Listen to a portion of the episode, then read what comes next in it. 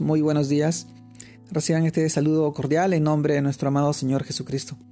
Y en esta oportunidad permítanme poder compartirles la reflexión de hoy día, lunes 15 de febrero. Eh, vamos al libro de Lucas, capítulo 1, verso 38, en cual nos narras de esta manera. Entonces María dijo, He aquí la sierva del Señor, hágase conmigo conforme a tu palabra. Y el ángel se fue de su presencia. Lucas capítulo 1, verso 38. También Mateo capítulo 9, verso 29, en el cual nos dice, entonces le tocó los ojos, diciendo, conforme a vuestra fe os sea hecho. Mateo capítulo 9, verso 29. Amado hermano, el título de hoy día es Conforme a tu fe y a su voluntad. Amado hermano, ¿qué no quiere decir esta porción de la palabra de Dios? El ejemplo de María es digno de imitar, ante el anuncio de que en su vientre recibiría su, por gracia al Salvador del mundo. Su respuesta denota una total disposición a hacer las cosas conforme a la palabra de Dios y como consecuencia directa, conforme a su voluntad. Por esto lo que debemos imitar de María es confianza total en la palabra de Dios para hacer su voluntad. La fe bíblica que nos muestra a María es la fe en lo que Dios dice en su palabra. Romanos capítulo 17 y el rendirse totalmente a hacer tal como nos anuncia el Señor en la Escritura.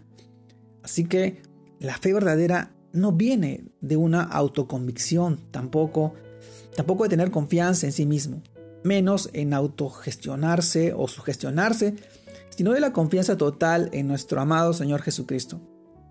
Y es en su palabra escrita, el mensaje que nos llega por medio del Evangelio, para que experimentemos la voluntad buena, perfecta y agradable de Dios, mediante la renovación de nuestro entendimiento, de nuestro pensamiento, de nuestra mente.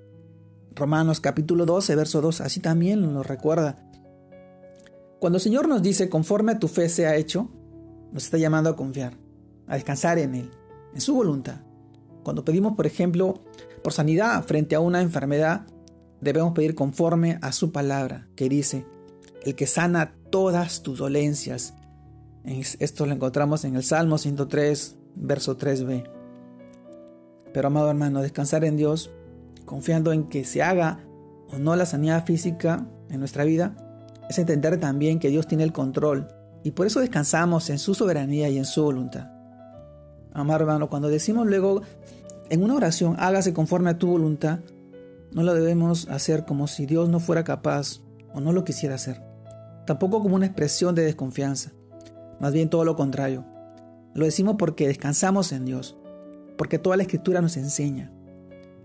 Y esta es la confianza que tenemos en Él, que si pedimos alguna cosa conforme a su voluntad, Él nos oye.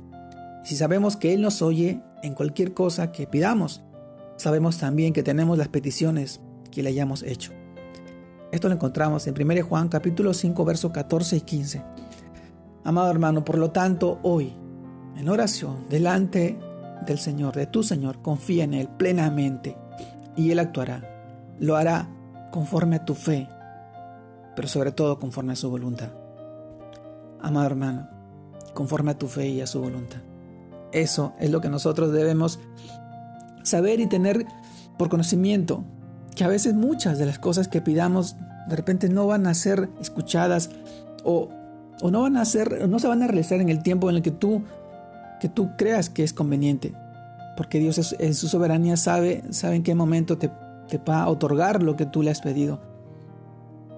Tal vez en sanidad, tal vez en necesidad, pero Él sabe cómo va a obrar en tu vida.